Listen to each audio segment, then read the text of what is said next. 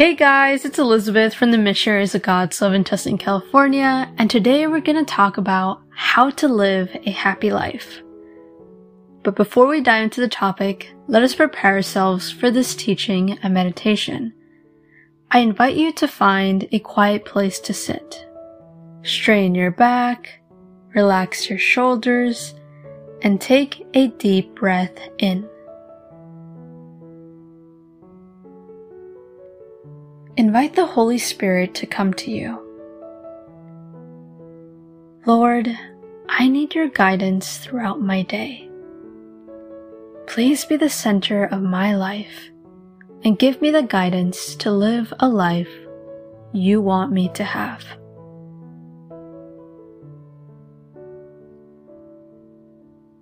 Nowadays, there's so many lifestyles that are offered to us. There are people who live a worldly life, pleasure centric life, a life centered around politics, games, food, and you name it. There's some people who are vegetarians, some people who only eat fruit. There's other people that love eating meat or junk food. There's so many ways people can center their lives. There are so many things that they could center their lives and so many paths that we can take. And I think now with social media, we can see how many people live their life and it sometimes shows us too many options to choose from. Like who do we want to be? How do we want to live our lives? Meanwhile, there's other people who live a very joyful life, or others live a life that is centered in pain. They are stuck in living in their past. Meanwhile, others live in anger, remorse, and negative feelings. But also, many of us get used to our lives and get used to a routine. And that is where we start taking life for granted. The little things that used to make you happy don't make you so happy anymore. The people that you used to love to always be around might not make you the happiest anymore. We start getting in a routine and do the same things over and over and over again. And things and life start losing their little magical touch. And at that point, we start living a very mechanical life. We stop noticing the beautiful gifts that God gives us so often, and we just start taking those gifts for granted. Instead, we're so focused on our problems, our past mistakes, negative feelings, or start living in a world that's not even real and it's just a fake world in our heads. And this is how we start diminishing our happiness. Getting in a routine and taking life for granted, taking God's blessings for granted.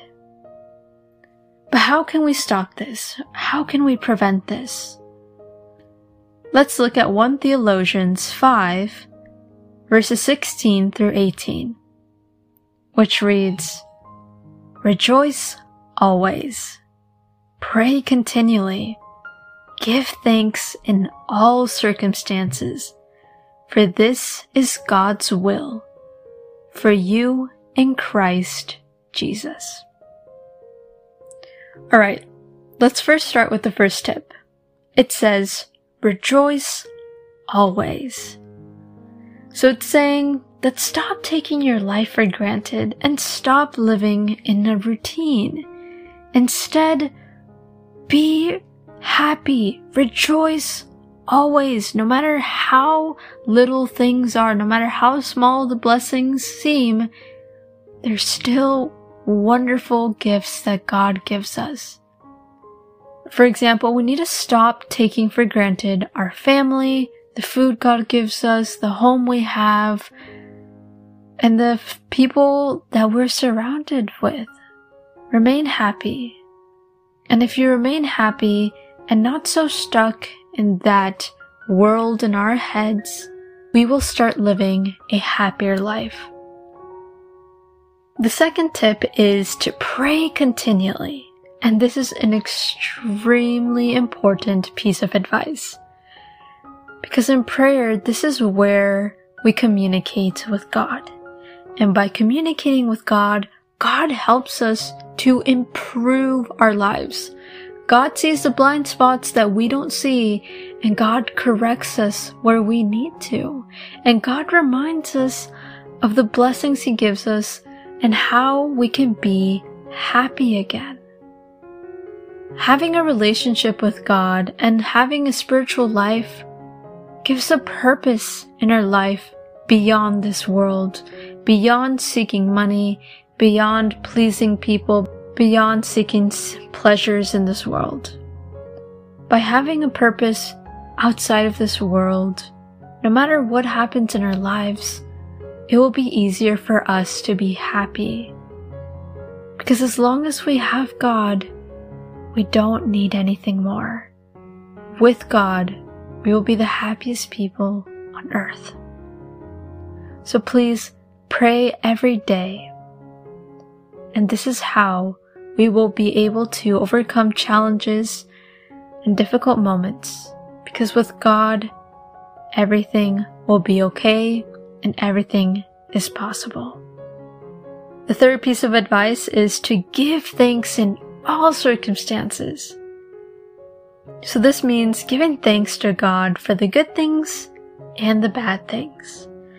And I know it's easier to be grateful to God for the happy moments and for the amazing moments that God gives us, but it's very important to give thanks to God during the difficult moments as well. We need to remember that the challenges we face are ways on how we can become stronger with God. By overcoming challenges, we grow spiritually. So we should be grateful for the difficulties and the bad parts in our lives because they're actually beneficial for us. And by us being grateful, it'll be easier for us to be happy even during those difficult moments. And these three pieces of advice will ensure us a better life and happier life because we will be listening to God's will. As it says, for this is God's will for you in Christ. And the best way to live our lives is by listening to God, by being obedient to God. Because God never fails us, and God always gives us the best. So stop taking your life for granted. Stop taking those blessings for granted and instead rejoice, pray continually, and give thanks no matter what the circumstances are. Continue praying to God and meditating on this topic. Tell God, Speak to me, O Lord, for your servant is listening.